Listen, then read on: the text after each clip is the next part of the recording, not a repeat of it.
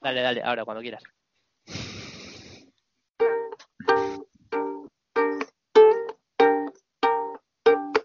Bienvenidos a Spanish Bombas. Entren por su propia voluntad y dejen parte de la felicidad que traen. El primer podcast con música en directo.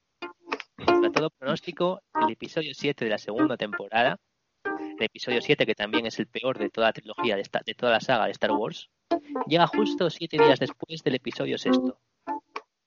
Como un fanasterio, podemos distinguir siete fases. Confusión, salvajismo, patriarcado, barbarie, civilización, garantismo y armonía. Efectivamente, hoy es un programa especial que los tambores africanos vuelven a repicar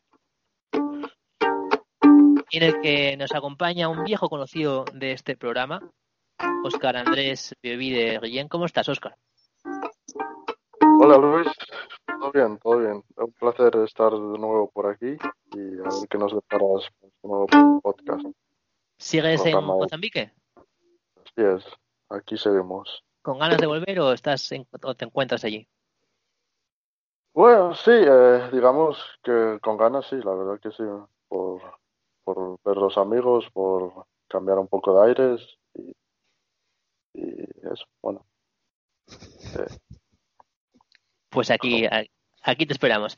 Y eh, hoy, como habrá notado la gente, ha empezado con música en directo, así que por favor pido que salude todo el mundo desde sus casas, aunque él no se entere, a Asur, Asur Murias Torrado, ¿qué tal estás? Buenas noches. Bueno, como dice Luis, yo soy Asur y aunque lo parezca, no tengo la sintonía del programa, así que mil perdones. Prometo que en algún momento llegará. Quizá no sea con ukelele, quizá no sea hoy, quizá no sea en 2021, pero ocurrirá. Eh, sí, que no sea en 2021 implica que será en 2020. Puede que sí, puede que no. Es todo tan relativo, Luis. Vamos Bueno, a empezar a debatir ya. Lo, lo- lo veremos. Eh, aparte de eso, Asur ha sido viral. Sí, bueno, un, un golpe que ni siquiera sé cómo llegó, la verdad. Yo puse la, la, la que algunos llaman la canción protesta famosa, que quizás se toque en este programa, quizá no. Si se toca, tenéis que cantar conmigo, evidentemente. Y por algún motivo alguien la vio, la puso en la, la voz de Asturias, creo recordar que era. Sí, Y es algo que me intriga. Me gustaría saber cómo demonios llegó ahí un, un tuit que tenía pues como cuatro o cinco retweets. Pero bueno, supongo que la magia de las redes sociales reside ahí, no saber cómo ocurren las cosas. ha recibido mucho apoyo, mucho hate por la canción.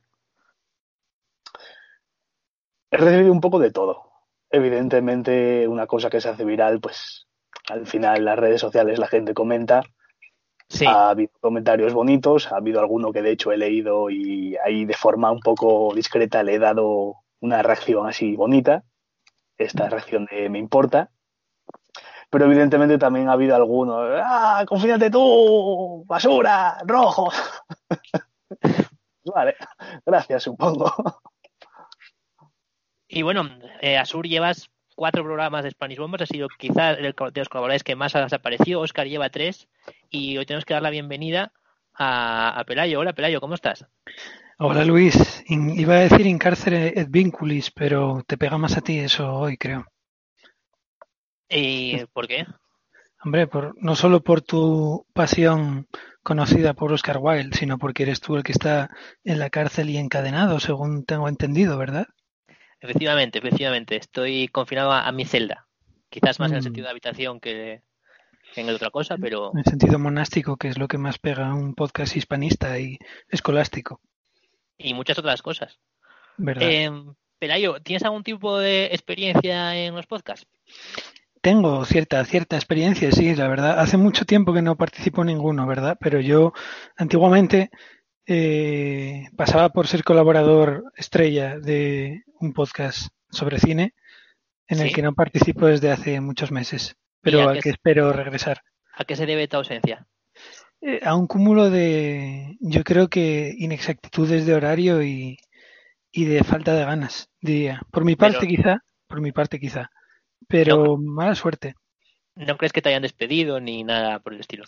Desde luego, si me han despedido no me han avisado, pero, pero Yo cuento con que no, porque la verdad es que consideraba bastante valiosas mis intervenciones.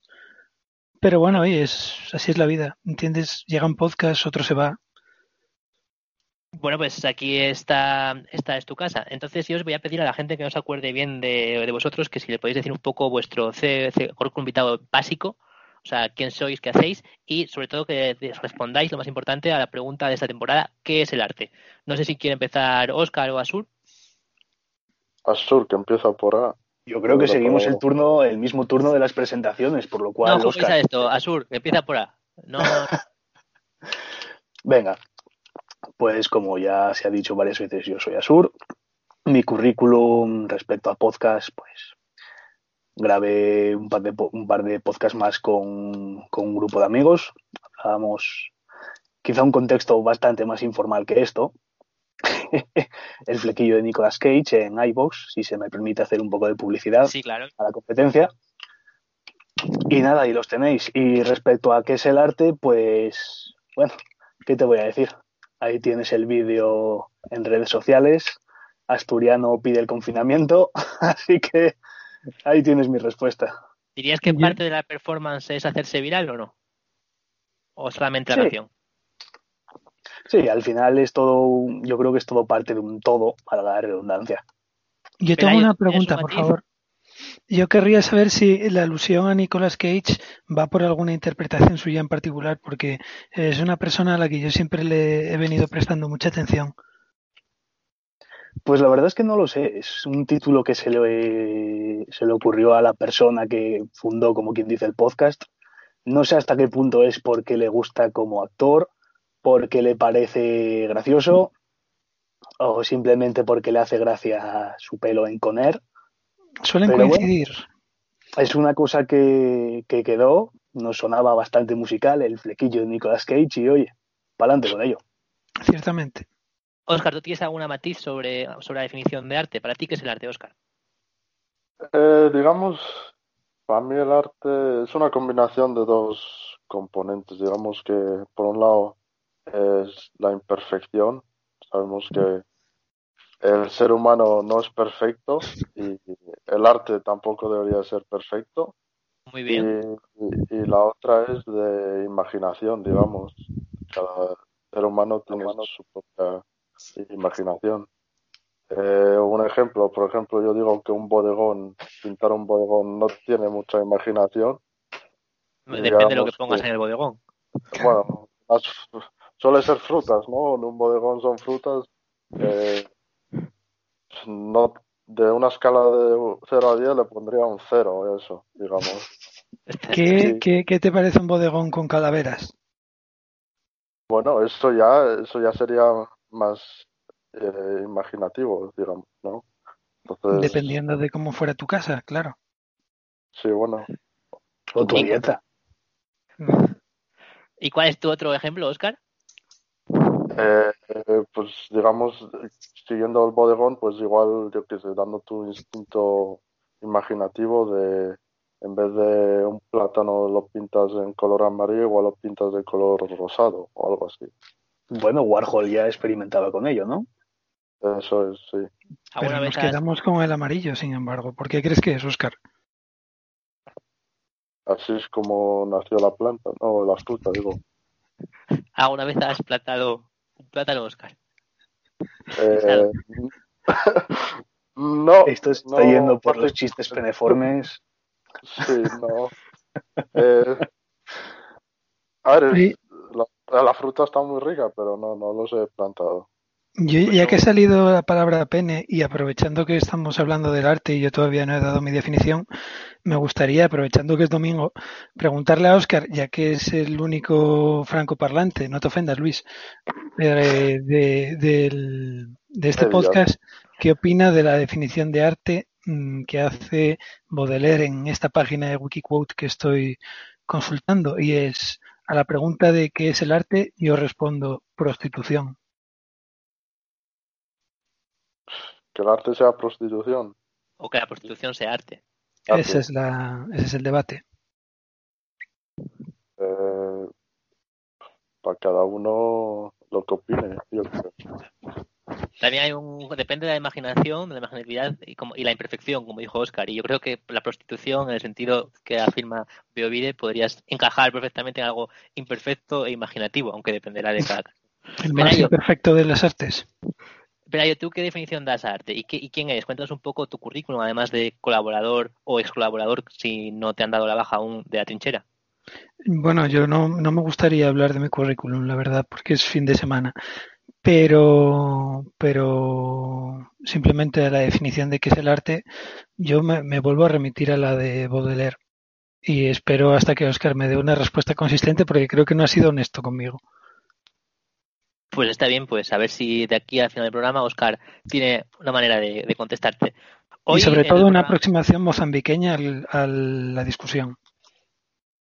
Bueno, pensaré es, es la persona más capaz trabajando, trabajando en esa respuesta. El programa de hoy, como ya os previne, es sobre las formas de organización humana. Pero antes de eso yo creo que conviene bien conviene hablar un poco del Homo sapiens como, como, como, como especie. Entonces yo voy a dar un dato y os pregunto, os pregunto, ¿qué opináis que un cerebro pesa 2 o 3 kilos y consume más o menos el 25% de la energía que toma nuestro cuerpo mientras, por ejemplo, el cerebro de los simios eh, solo les lleva el 8% de toda la energía que consumen. Asur, ¿qué crees que efectos puede tener eso? ¿Somos más felices con más cerebro? No sé si más felices, pero desde luego a nivel... Mm, ¿Cómo lo diría? A nivel de comportamiento, a nivel de comportamiento, evidentemente somos un poco más complejos que un simio. Al menos en la mayoría de los casos. Entonces, podría ser que vayan por ahí los tiros. ¿Somos más felices o somos más tristes o somos más activos, somos más pasivos? Sin embargo, un mono simio tú lo ves y a priori tiene como dos o tres marchas, ¿no? Pero, por ejemplo, tiene muchísima más fuerza. ¿No crees que nos compensaría más evolutivamente tener más fuerza y menos inteligencia? Invertir más en defensa y menos en educación, quizás. También depende para qué lo quieras emplear. Está muy bien. Oscar, ¿tú crees que merece la pena? Eh, ¿En qué? ¿Puedes repetir, por favor? dedicar tanta energía física, corpórea al cerebro. Eh, yo creo que sí. A ver, eh, si no, no tendríamos este intelecto, ¿no? Estos avances que hemos hecho a nivel mundial en, cualquier aspecto. ¿Para qué son positivos esos avances? ¿Cuál es el, para, vivir más, para tener una vida más longeva, por ejemplo. Eso en, en, medicina pues nos ha dado eh, bueno hemos pero empieza a darlo ahora después de cuántos años de más de 70.000 años de Homo sapiens yo creo bueno esto es una burrada no no son 70.000 años o menos pero no, eh, son, sí. eh, son muchos años sí pero bueno. ¿Y tú, Pelayo? ¿Qué opinas además de combinar este cerebro tan grande con el bipedismo? Eh, y te lo pongo, te lo pongo más en contexto. ¿No crees que, por ejemplo, ha traído muchas complicaciones del tipo de embarazos muy difíciles, muerte prematura, cabezas muy grandes para cuerpos que encima cambian para tener una cadera más estrecha y poder ser bípedos? O sea, ¿crees que realmente que ha sido un buen cambio en la evolución? Depende de tu cultura, por ejemplo, y yo de esto me imagino que Oscar sabe bastante. Eh, en este último punto en particular, el estrechamiento de la cintura es una tragedia según cuál sea tu país de origen, ¿no? Porque hay algunos, algunas civilizaciones, algunos entornos en los que una circunferencia de, de cintura mayor o menor o de cadera, pues está socialmente más apreciada o menos apreciada.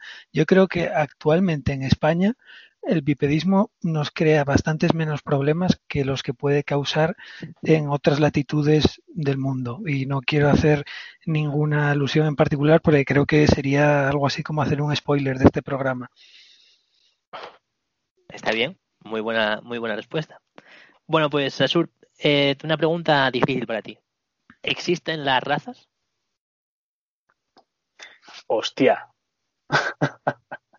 existen las razas. Es un tema un poco tabú quizá, ¿no? Yo veo que desde hace un tiempo se viene hablando de que existen las etnias. Muy bien. Y hay un, y hay un poco la respuesta, no sé si algo, algo más popular, algo más Efe- sensacionalista. Ef- efectivamente. Claro, de que la raza, la raza somos uno, la raza humana. Muy buena respuesta, es la que quería oír. Pero ha habido otras razas de humanos, el Homo neanderthalensis, el Homo erectus, el Homo denisova, que convivieron con el Homo sapiens. ¿Cómo crees, por qué crees que solo quedamos nosotros? Que es la pregunta real. Evidentemente yo creo que se debe un poco a la evolución que hemos venido teniendo, ¿no?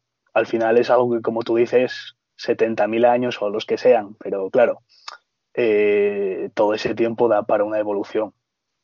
Igual que nosotros mismos estamos evolucionando, no creo que, que seamos los, los mismos que seremos dentro de pues, otros mil años, por ejemplo. Entonces, poniéndonos en esa visión del futuro, a lo mejor mil años atrás mil años delante, perdón, mirarán esos mil años atrás y dirán, hostia, estos Homo sapiens, ¿cómo, cómo podían estar ahí? Y tú, eh, Oscar, te voy a poner en otros términos. ¿Cómo piensas, por qué piensas que ha desaparecido el Homo neanderthalensis? ¿Por qué se extinguió? ¿Fueron los Homo sapiens los que lo mataron? ¿Se mezcló con nosotros? ¿Se murió de hambre? Con la teoría de Darwin, ¿no? Eh, habrá sido una especie más con más eh, más evolucionada, digamos. Entonces, Entonces, ¿es lícito, por ejemplo, que un Homo sapiens se sirva de un Homo neanderthalensis, que lo mate o que lo esclavice? Como una. Pese a que sea del género Homo humano. están nuestros genes, ¿no? Demostrar quién es el más poderoso. Pero ¿te tienes algún comentario? Yo es que la verdad nunca he tenido la oportunidad de conocer a ningún hombre de Neandertal, pero yo tiendo a ser respetuoso con todas las personas con las que me cruzo. Pero no sé, igual como dice Oscar, en el evento de encontrarme con uno, quizá dando un paseo, tal vez mi impulso primario sea el de agredirle. Pero claro, no, no lo puedo garantizar. Yo no creo, ¿eh? porque no, tal vez, tal vez sea yo hombre de Neandertal. Vez Y por eso no siento ese impulso. en- en- Y por eso caímos. En Europa tenemos un poquito de mezcla, pero quizás un 4% de los genes y no todos los, los seres humanos. En cambio, en Asia se ha pervivido más el Homo erectus, que fue la especie humana que más tiempo estuvo en la Tierra. Y luego tenemos el Homo denisova, que fueron los hobbits, en, por ahí por Indonesia. Pero eso es otro tema. Bien, eh, ¿por qué se ha impuesto el hombre en esta, en esta lucha evolutiva? Ha sido en parte, yo creo, por la capacidad de crear mitos comunes que damos nosotros un aspecto de verdad. Aquí estoy copiando a Harari literalmente para todas las preguntas que he ido haciendo hasta ahora y sigo. Y os preguntaría si creéis que, eh, por ejemplo, una cosa como Peugeot, una empresa como Peugeot, que es el ejemplo que usa Harari, o, o una organización como las Naciones Unidas, o como, no sé, eh, un país como por ejemplo España, Asturias, ¿existen realmente? ¿O son una o no existen en cuanto se crean en la mente de los hombres? Oscar. Eh, es son, son complicado. fic- son ficciones Sí, que al final creamos para cooperar, ¿no? Entonces, Oscar, no sé tú qué opinas. Opino que había unos reyes antiguamente, anteriormente, que decidieron crear España como es, ¿no? Digamos, no sé, es que... eh, ¿Y Peugeot? Pues eso es una marca de coches, bueno. Pero existe Peugeot, Pero, Pelay? ¿Quién me pregunta, perdón? Que si existe Peugeot. Hombre, Peugeot existe, es decir, es operatorio en tanto es capaz de, dentro del ámbito de sus facultades, hacer uso de ellas, de manera que, en la medida en que Peugeot demuestre su propia existencia, existirá. Y en la medida en que no, pues no. ¿Y no creéis, por ejemplo, que eh, el Imperio Romano existió durante muchos años como mito compartido por todos los ciudadanos del Imperio Romano, pero en el momento que se empezó a poner en cuestión y dice, no, no, esto no existe. Pero ¿por qué dices mito compartido? No entiendo. Porque es una realidad que está en la mente de los hombres, no es En una realidad absoluto, objetiva. en absoluto. Es una realidad que se materializa de manera tangible en el medio que ocupa. Es decir, tú vas a Peugeot- Itálica y no son, el. Ah, pero bueno, es la, son los coches. Tampoco, eso es un activo, es un coche, no es una empresa de Peugeot, no es un, un vehículo. ¿Cómo que no? Hombre, por supuesto, es propiedad de Peugeot. Bueno, no, pero es propiedad del que lo compra. Pero eso depende de la escala en la que te estés moviendo. Es como si dices que tu cuerpo no eres tú. Eh, no es exactamente lo mismo. Es como si digo que porque el cuerpo es una realidad objetiva, mientras Peugeot no tiene por qué existir. El coche es tuyo. Vale, el cuerpo es Y, una de realidad hecho- objetiva, De hecho, pero el yo, derecho de propiedad también es una construcción ficticia. Y de Y viajar a la luna, eso fue mito también. eh, yo aquí quizás- estoy echando en falta el esquema del materialismo filosófico de materias M1, M2 y M3. ¿eh? Creo que estamos pasando del M1 al M2 de una manera muy, muy temeraria. Pues si puedes incorporar y mandar un saludo, por favor, a Gustavo Bueno, Jesús G. Maestro y todo, toda Está la. Ernesto Castro y demás. Pero Gustavo Bueno, hijo, no, que tuviste el honor de conocerlo. Ya, pero es que suele ser Gustavo Bueno Sánchez. Bueno, entonces no vas a explicar qué es el materialismo filosófico ni saludarlos. Si No sé ni puedo. me parece bien. Eh, Asur, hace 12.000 años, el ser humano dejó de ser cazador-recolector para ser agricultor sedentario. ¿Por qué? ¿Es una mala decisión? ¿Es una buena decisión? Yo creo que es algo que se viene, que viene más bien dado un poco por el instinto de supervivencia, ¿no? Eh, además de, bueno, no sé cómo sería el ser humano de hace 12.000 años, pero diría que el de ahora es inherentemente vago y cómodo. Entonces, pienso que esa decisión de pasar de la caza a la agricultura quizás se deba a, es un poco a abrir los ojos y a ver que los peligros que hay en la caza, en enfrentarte a, a bestias pardas, no están, no están en la comodidad de, de plantar, de cosechar tu propia comida en tu hogar, ¿no? Pero Entonces, tienes yo más creo- riesgos. Pones todos los huevos en una sola cesta, tienes una dieta menos variada, porque siempre, si cazas siempre, al final cazas cosas distintas, pero si estás todo el día cultivando trigo, Hombre, si cazas, cazas cosas distintas, a ver, no. También dependerá un poco de la zona en la que vivas, pero vamos, que aquello no es como Pokémon. Según por qué zona vivas, habría X, X razas o etnias de animales, como las quieras llamar. Pero. razas, yo creo, ahí. Pero sí, yo creo que realmente, al menos a mi forma de verlo, es algo tan simple como eso. Pasar un poco de, de ese, de ese peligro para instalarse más en una comodidad, en una vida sedentaria, en lo que luego acabaría evolucionando pues en las civilizaciones, en los falasterios de los que vamos a hablar después. Efectivamente. ¿Y tú, en Oscar, crees que em, crees que em, eh, nos da más felicidad el ser sedentarios que nómadas recolectores? ¿Crees que nuestra cabeza se ha adaptado bien a, al modelo de vida sedentario? Eh, bueno, a ver, depende de cada persona, ¿no? Eh, yo, por ejemplo, bueno, he vivido, podemos decir que yo he sido más nómada que, que sedentario.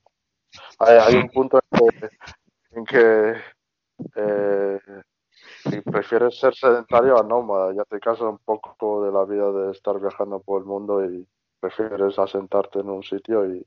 Y escogiste Maputo. ¿eh? ¿De qué? Escogiste, escogiste Maputo. Eh, eh, bueno, de todas las opciones, aquí era eh, un país más y descubrir África yo creo que ha, ha sido bueno. ¿Para África o para la civilización? Para ti.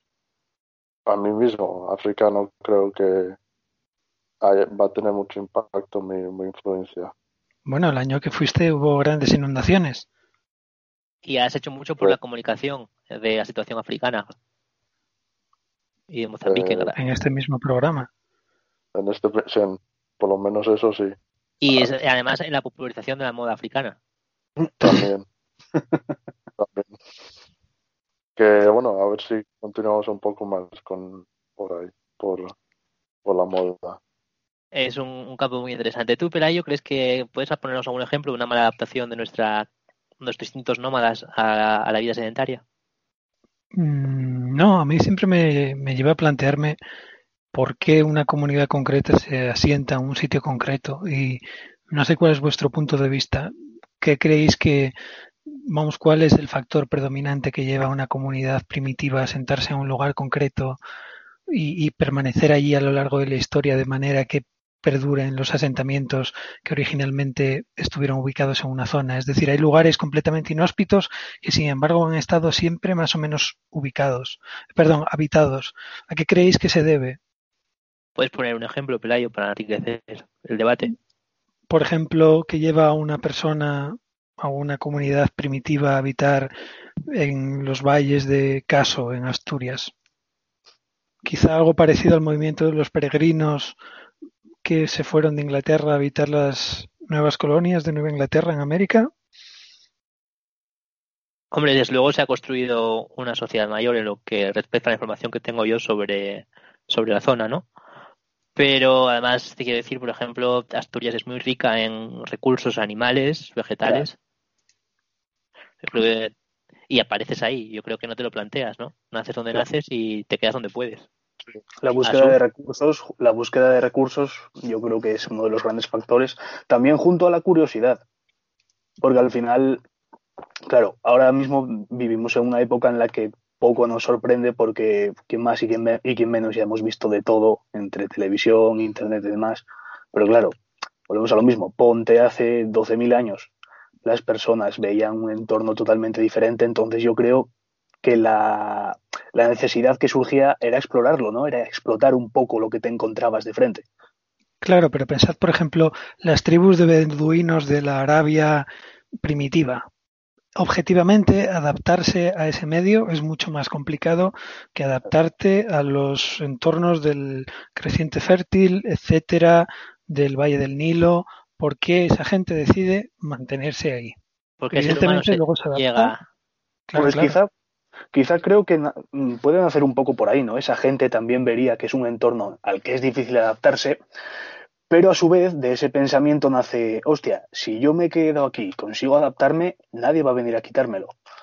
A lo mejor es un poco también instinto de, sobrevivir, de, sobreponerse, de tener algo que, tú domines. Yo recuperando el punto de la curiosidad que dijo Asur, eh, Oscar, ¿a ti te ha llevado la curiosidad a instalarte en África, a moverte hasta África? Eh, ¿Tienes un, un sitio más inhóspito, entendemos, que por ejemplo en Oviedo?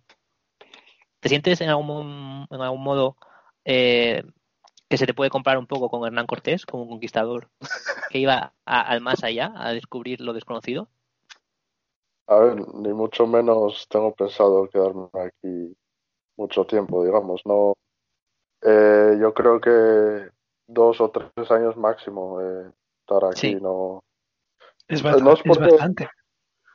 Sí, para, a ver, es, tú ya durante mis años pues vas, eh, digamos, eh, escogiendo sitios donde, donde estás más a gusto. Yo creo que aquí, por ejemplo, no ha sido ese el caso y, digamos, Asturias para mí se, se, adapta más a mis, a mis gustos.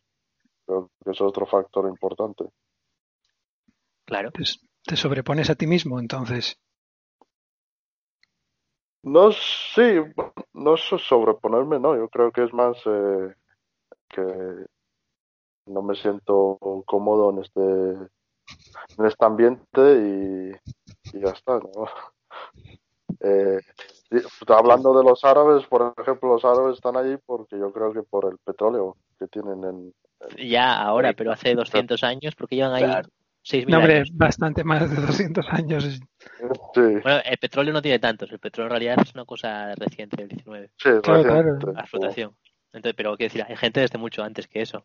¿Ya se lo imaginaban, crees tú? ¿Oscar? Eh, igual sí, igual persistieron y digamos, bueno, igual aquí habrá algo debajo. Entonces, igual nos quedamos unos cuantos años y esperamos. a, ver, qué pasa. Pues muy bien, pues yo creo que podemos pasar al área de lo que es un fanasterio, que son formas de organizarse un poquillo raras. Yo no, sé, antes de entrar en el fanasterio en sí, no sé si conocéis la, la aldea cooperativa de New Lanark, de Robert Owen Pelayo, ¿tú lo conoces? Me temo que muy superficialmente, vamos, me agradecería una pequeña introducción. Pues una especie de aldea cooperativa que se creó en, en Escocia, ahora ya es patrimonio de la humanidad, en la cual la idea es un poco, un poco ser Google, tener a trabajadores contentos para que sean más productivos y curren más. Y a partir de ahí, en el mismo movimiento de socialismo utópico, tenemos los falansterios, que si entre Asur y Pelayo me decís un poco lo que son, que yo sé que lo sabéis, que lo habéis preparado. Bueno, pues yo le cedo la palabra al compañero Pelayo, si gusta. Hombre, pues yo me veo la obligación porque fui yo quien te sugirió este tema, ¿no? Precisamente, sí. El falansterio, digamos, muy simplemente, como decías tú, es un modelo de organización social que se encuadraría dentro de las etapas más primitivas del socialismo, dentro del utopismo, y que consistiría en una organización de comunidades de manera que fueran completamente autónomas y estuvieran aisladas del resto y que vamos, se lo inventó más o menos eh, un tal Charles Fourier y según sus cálculos el número mínimo de miembros o máximo o no sé exactamente si obligatorio o no de miembros que debería tener un falansterio serían 1620 más o menos, de manera que todas las necesidades del grupo, de la comunidad, quedaran satisfechas y no se necesitará ningún recurso humano adicional. Muy bien, y si vosotros tuvieseis que organizar en una comuna con 1.620 personas, que más o menos 300, 400 familias, ¿cómo, ¿cómo lo haríais? ¿A quién excluiríais? ¿A quién, ¿A quién incluiríais? ¿Qué instalaciones pondríais? ¿Quién quiere empezar? Pelayo, tú puedes darnos una idea o Asura, Asura, Asura tienes trabajado. Como quieras. Eh, el tema de las instalaciones era un poco curioso. La verdad es que no he, no he acabado de leer mucho de eso, pero me llamaba la atención. Se hablaba de, de, un, de un solo edificio. Claro, un edificio, puedes imaginarte las dimensiones, dividido en tres zonas. Una falange, cuando la falange no era malo. Claro, sí, de hecho se llama falansterio o falange. otro, en fin. Eh, el caso es que la construcción se dividiría en tres zonas. Ahora mismo no, no, tengo muy en mente cómo sería, pero bueno, la zona principal sería un poco pues toda la zona productiva, digamos. Luego la zona, la zona secundaria iría un poco concéntricamente y ya más en la terciaria iríamos a, a los trabajos un poco de ruidos, tipo los talleres y demás. Sí, Eh, en cuanto a cómo organizar a 1.620 personas, la verdad es que lo de 1.620 me resulta curioso. De todas formas, también he leído que, bueno, que 1.800, que 1.700, pero en fin, al final se resumiría en lo que dices tú, unas 300, 400 familias. Eh, ¿Cómo organizarlas? Claro. La verdad es, claro, si al final yo, por lo que entiendo, se sustentaría un poco la idea en lo que podemos decir que es el pilar básico de la tecnocracia, ¿no? Eh, al final cada persona trabajaría un poco en, lo que le gustase y por lo tanto terminaría dominándolo. Sí.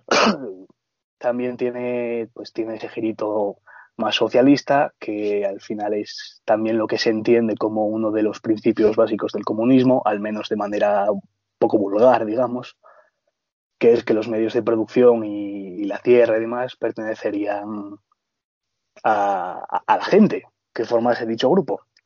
Sí.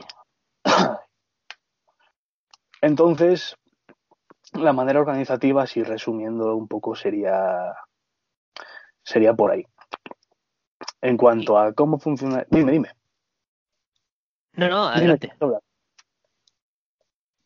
no sé si Oscar y Playo tienen alguna pregunta, pero si no, si quieres así adelante que esto es lo contrario del feudalismo, ¿no? De... Por, favor, desarrolla tu pregunta, Oscar.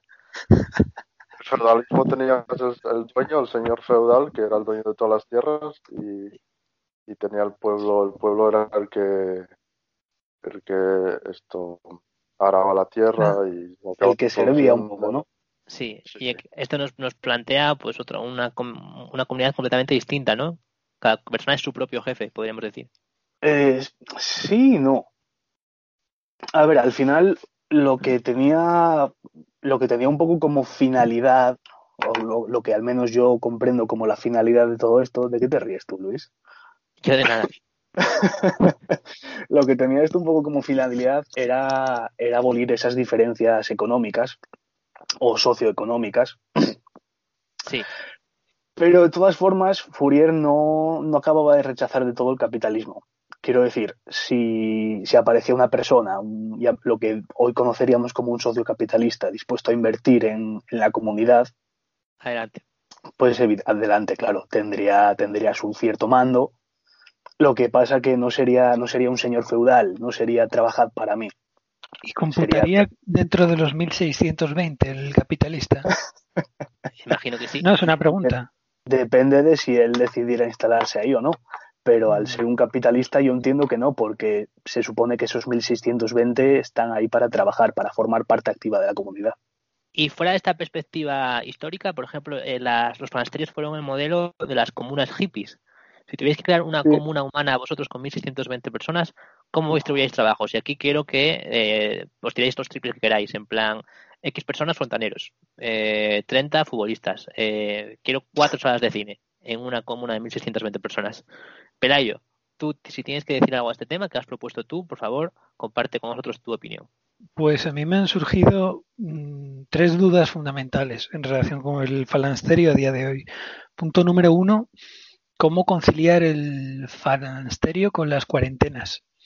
Eh, y con el teletrabajo. Esto me gustaría que luego lo comentara Sur, que sé que es muy partidario de las cuarentenas.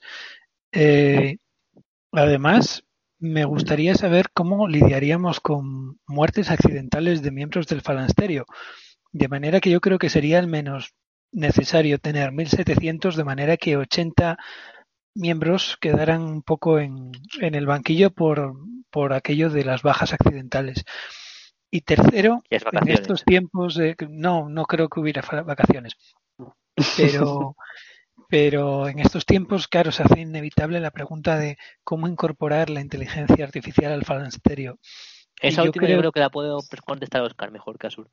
Muy bien, pero antes de nada me gustaría también, ya pasándole la pelota a Oscar, teniendo en cuenta que tenemos que organizar un falansterio, y poniéndonos en un escenario en el que las máquinas ya fueran perfectamente autosuficientes, si no sería muchísimo más fácil recuperar el típico contubernio romano de ocho personas, quizá trece como en el final de Matrix, y olvidarnos de, de comunidades más grandes. No sé qué opina él.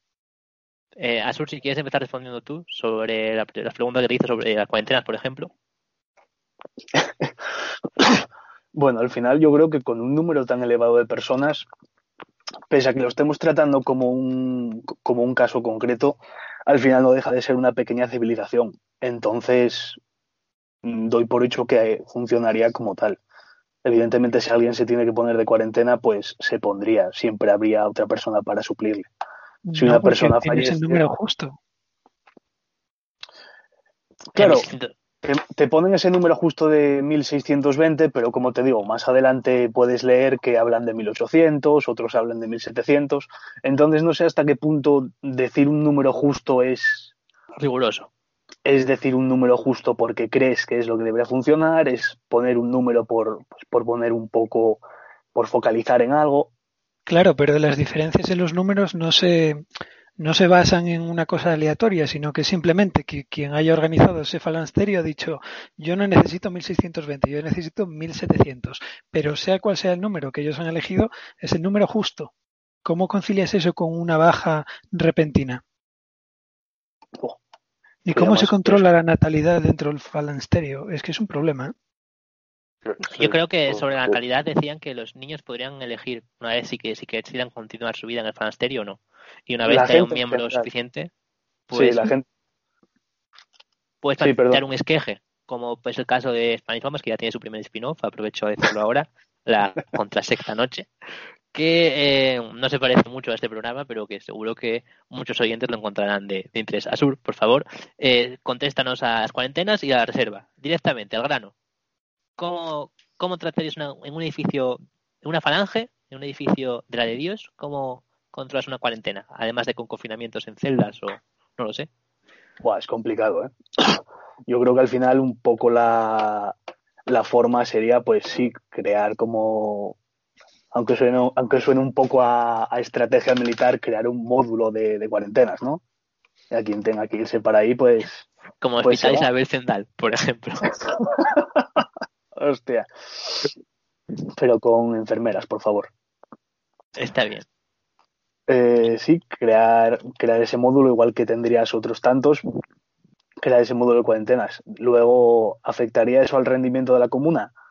Seguramente, pero volvemos a lo mismo. Yo lo concibo como, como una pequeña sociedad, porque al final no es eso, no es un pequeño grupo, un poco el cliché que hay en películas y series, ese cliché de la familia que se aísla de la sociedad y que son cinco, seis, siete, ocho. Sí. Estamos hablando de más de mil personas. Claro, pero aún así, ¿cómo conciliarlo, ¿cómo conciliarlo con la deseable diversidad de una sociedad moderna? Hombre, la diversidad no se, no, se impone, la diversidad surge, yo creo. Pero claro, no sé, yo creo que eso nos aboca a, a falansterios racialmente puros, ¿eh? Es luego que habría muchos casos quizás de primos que tuvieran hijos entre ellos o hermanos. sí, son 620 personas. Pero el tema del incesto lo debatimos en el capítulo 1 de esta temporada. Oscar, inteligencia artificial y falansterios. A ver, eh, si plantas inteligencia artificial seguramente eh, reducirías el número de la población, ¿no? Es, una manera también de reducir en tal caso eh, la cuarentena. Ya no, no, tendrías que imponer igual cuarentena. Eh, gracias a las máquinas. Sí, porque las máquinas no se infectan. Bueno, muy buen punto. ¿Cuál es la otra pregunta para Oscar Pelayo? No me acuerdo. pues bien, si tenemos, ¿Tenéis algo, ¿Tenemos algo, más que queráis decir sobre Charles Fourier y los monasterios? Asur, ¿quieres algo que, quieras cantarles? no, ahora mismo no, porque además ya va siendo hora de no cantar, que tengo a la vecina al lado y me mataría. A mí personalmente no me gustaría vivir en un monasterio. ¿A ti, Pelayo, te estarías cómodo, que es el mayor defensor? Depende. A mí me gustaría pensar que sí, la verdad. Pero claro, hay, hay que, es que no me queda claro hasta qué punto aceptan a uno a un falansterio, lo eligen directamente, nace ya en él. Son muchas preguntas a resolver, la verdad. Y claro, como al final dependes mucho de las mil y pico personas con las que vayas a vivir, pues es difícil dar opiniones así a priorísticas. Al final también es una idea utópica, ¿no? Y quiero decir, es una idea que surgió pues en el siglo XIX, hace ya 200 años. A ver, la verdad que vamos a abrir un melón que todos lo estáis pensando, pero tengo que decirlo yo. Charles Fourier era un subnormal. Hablaba de cosas como el antileón, la antiballena, conceptos absurdos. Karl Marx dijo que era un pensador no de segunda categoría, sino de tercera o cuarta. Que Karl Marx dijo que le molaba mucho más Alan Smith, que era mucho más riguroso que él. Que son todos estos, o sea que, que bueno, el socialismo utópico está bien, ¿no? Pero bueno, que que a ver, que tienes gente más seria como Robert Owen, pero luego también tienes este tío que, o Simón de Sismondi, que es también un pesador de casi primera fila, pero luego tienes otra gente como, como este o como Blanqui. Claro, pero Owen, si no me equivoco, sus, sus experimentos concluyeron en que el que sobraba en la comunidad era él. Entonces, yo creo que Fourier en este sentido está más evolucionado biológicamente, ¿no? Como decíamos antes con los neandertales. Eh, ¿Por qué? Porque se salvaba a sí mismo. Me imagino que en los falansterios que él planificó entraba él. Sin embargo, Owen no entraba dentro de la sociedad que él había planificado. Pero Owen salvaba a la especie. Ya, pero pues ¿cómo, piensa, ¿cómo piensa el Homo? ¿Como especie o como individuo? Como, como dicen, el, el católico, el macho alfa católico, que es el Papa, no tiene descendencia. Y aún así es esencial para la pervivencia de, los católicos como especies y los diferenciamos. Creo que es un tema interesante el que acabas de, traer aquí sobre la mesa. Pero no sé si tenemos tiempo porque quiero tocar el último, el último punto. Y este quiero que sobre todo Oscar nos dé su perspectiva que va a ser bastante rica ya debido a su experiencia vital. Hoy, el 3% del territorio del mundo, o sea, del terrestre, quitando océanos y mares, está, es territorio urbano. En este 3% del territorio vive el 55% de la población. el año 2050 será el 66%. Así tenemos un debate entre la España saturada y la España vacía, la España vaciada. Y entonces, ¿hacia dónde pensáis que vamos a ir? ¿La pandemia nos va a cambiar? ¿Vamos a volver al campo? ¿El campo mola? Asur, si quieres empezar tú. Hombre, yo te puedo dar un dato un poco más, no meramente estadístico, pero sí, sí dado por lo que vivo, dado mi trabajo. Y es que sí veo que la gente vuelve al campo. ¿Sí? Quizás, quizás sea un poco por, por este miedo que nos ha metido la pandemia de que nos vuelvan a cerrar, de querer nuestro espacio abierto para nosotros, de querer aprovechar la vida y pensar que el campo, como es, como siempre ha sido el tabú, pues ahora es la solución. Es el nuevo, vamos a tener un bebé, o yo qué sé. Sí. Pero sí que, estoy, sí que estoy notando que en general hay, está habiendo tendencia a, a, irse al campo. Quizá no al campo profundo, como puede ser pues un pueblo perdido de, de salas. Sí. Pero sí, sí, a lo mejor un chalecito ahí a las afueras de Piedras Blancas, hablando un poco más concretamente. En la Fresneda. bueno, pero estamos Fresneda, desnaturalizando la idea de campo ya. Un poquito, sí, la verdad que sí. Pero claro, a eso, a eso me refiero, hay esa vuelta al campo con el toquecito. Evidentemente, si llevas toda tu vida en la urbe, pues no vas a abandonarla puramente. Sí, no te vas a ir a un teito a catar cabras. Lo adaptas, adaptas ese ruralismo. Pues y, yo creo y... que eso es precisamente lo, lo, deseable, ¿no? Ser una especie de Jeremiah Johnson mmm, Astur. ¿Tú, Pelayo, crees que hemos superado un poco? Eh, tradicionalmente, las ciudades se han construido en, en pueblos de en centros de poder, entonces eh, ser de ciudad era lo, mola, lo, que molaba. Pero ahora estamos viendo un poco como que lo que mola es el campo. Estamos viendo una revalorización por parte de la sociedad. Hay una serie de eh, escritores que tú sigues mucho, como por ejemplo Santiago Lorenzo, que plantean ese neoruralismo. Entonces, eh, no sé si o qué opinas de esa el, el valor cultural del campo ahora mismo.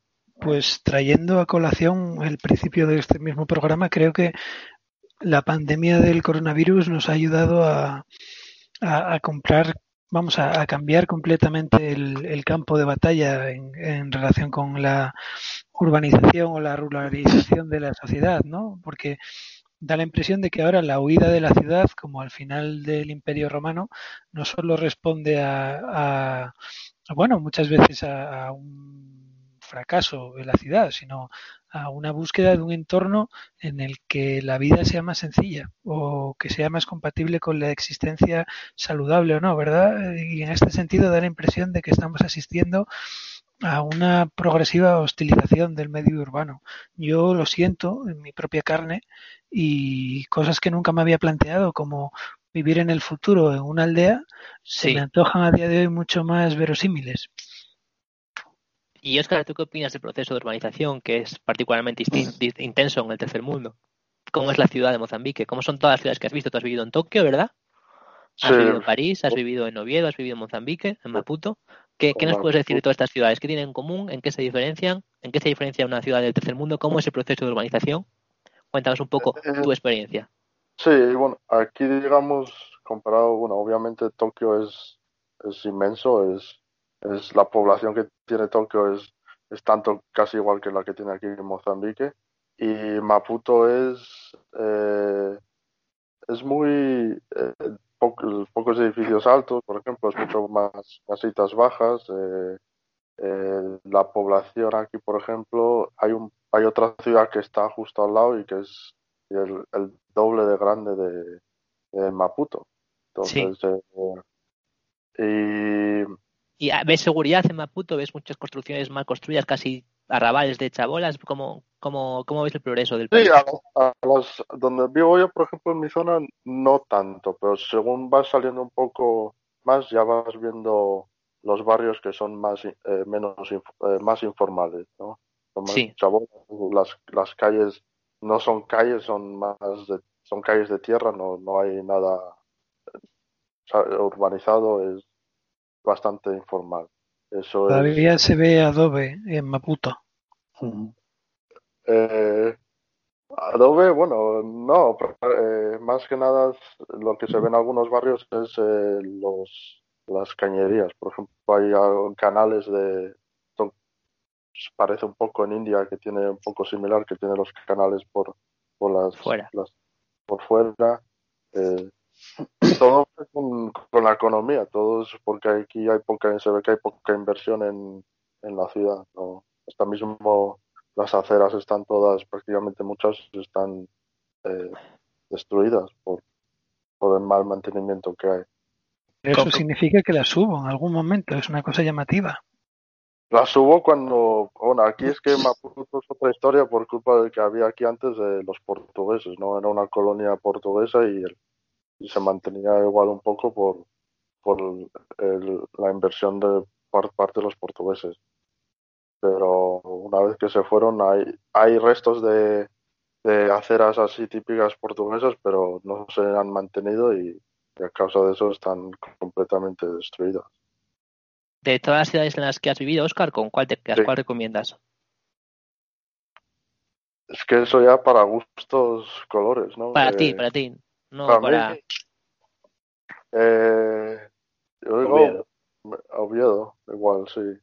O París, o no sé, entre las dos. Ciudades así antiguas que tienen zonas peatonales es, es, eh, con, la- con las que me quedaría. La verdadera salud. ¿Tenéis algo que apuntar en este tema? No sé si Asur quiere plantear algo o Pelayo sobre este, esta diatriba rural urbana. Asur. Hombre, me gustaría saber en qué, hasta qué punto las calles no asfaltadas de, de Maputo se consideran campo o ciudad. Oscar, por Eh, favor, tú. Bueno, en el campo, es que en el campo no hay aceras, entonces. eh, Bueno, tengo que decir que, por ejemplo, en pueblos como Bezanes eh, sí existen aceras bastante buenas y bien mantenidas. porque hay inversión, ¿no? No lo sé, no lo sé. Portuguesa. Pero nada que ver con Portugal, desde luego. Sí. Pero bueno, yo os pregunto con vosotros, ¿qué- ¿con qué os quedaríais? ¿Con la ciudad o con el campo? Asur, contéstanos tú. Desgraciadamente tengo una mentalidad demasiado, demasiado de ciudad. Volviendo un poco al principio de lo que hablábamos antes de la comodidad, me he acostumbrado a la comodidad de, de salir a la calle, tener el supermercado debajo, tener, tener, bueno, en mi caso iba a decir tener el cine al lado, ahora mismo no, pero tener el cine a tiro de piedra, tener para salir a tomar algo a tira de piedra. Eh, sé de sobrado que es vivir en el pueblo, evidentemente como todas las personas he pasado veranos en él y bueno. ¿Incluirías cines en el fanasterio, Asur? ¿El qué?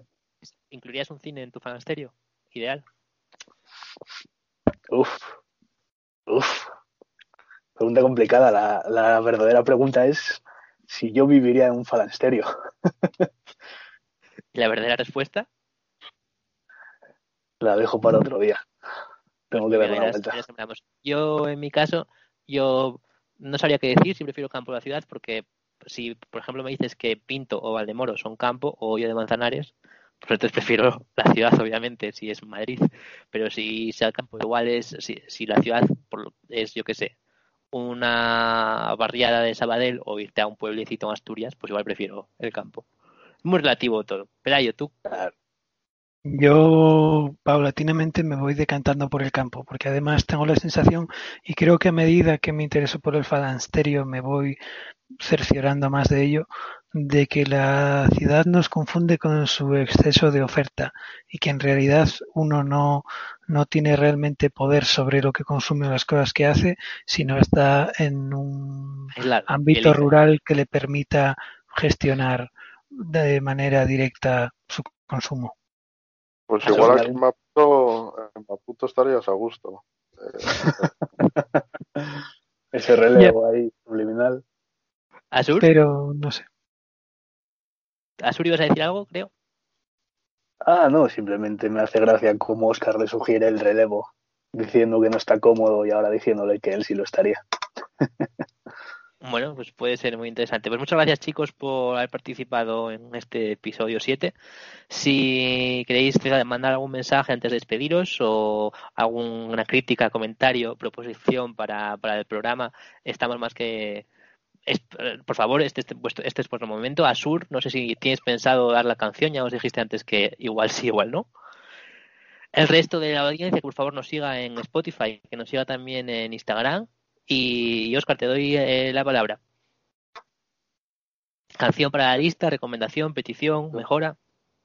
bueno, iba a decir eh, una palabra que se dice aquí en Mozambique. que Sí.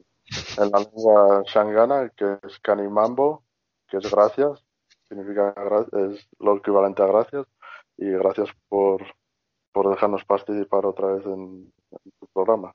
Kanimambo, Oscar. Eh, ¿Pelayo?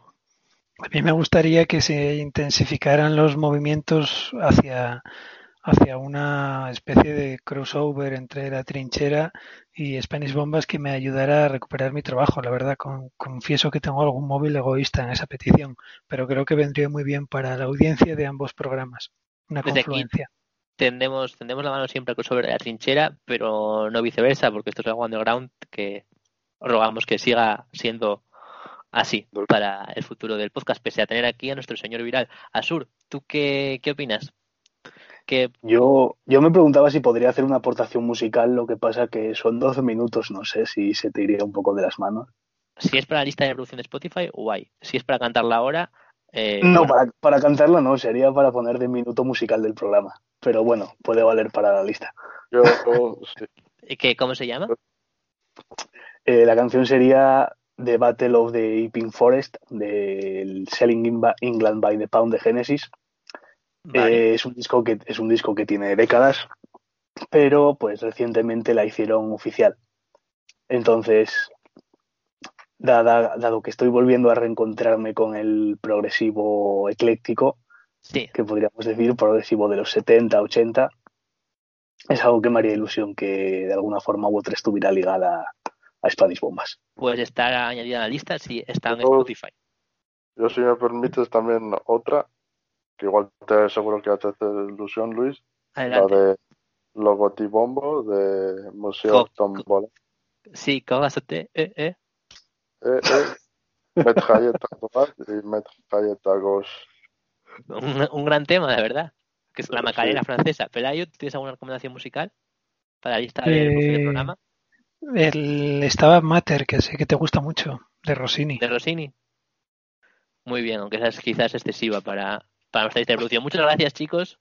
Eh, volveremos quizás este mes con un programa sobre la superestrella de los eSports CRIPPP, con un programa sobre cine con Víctor Segura y José Pasarón, que está pendiente desde hace ya mucho tiempo, con quizás más colaboración y sorpresa. Muchas gracias por haber grabado con nosotros y, y nada, hasta la próxima. Chao. Hasta otra. Parabéns.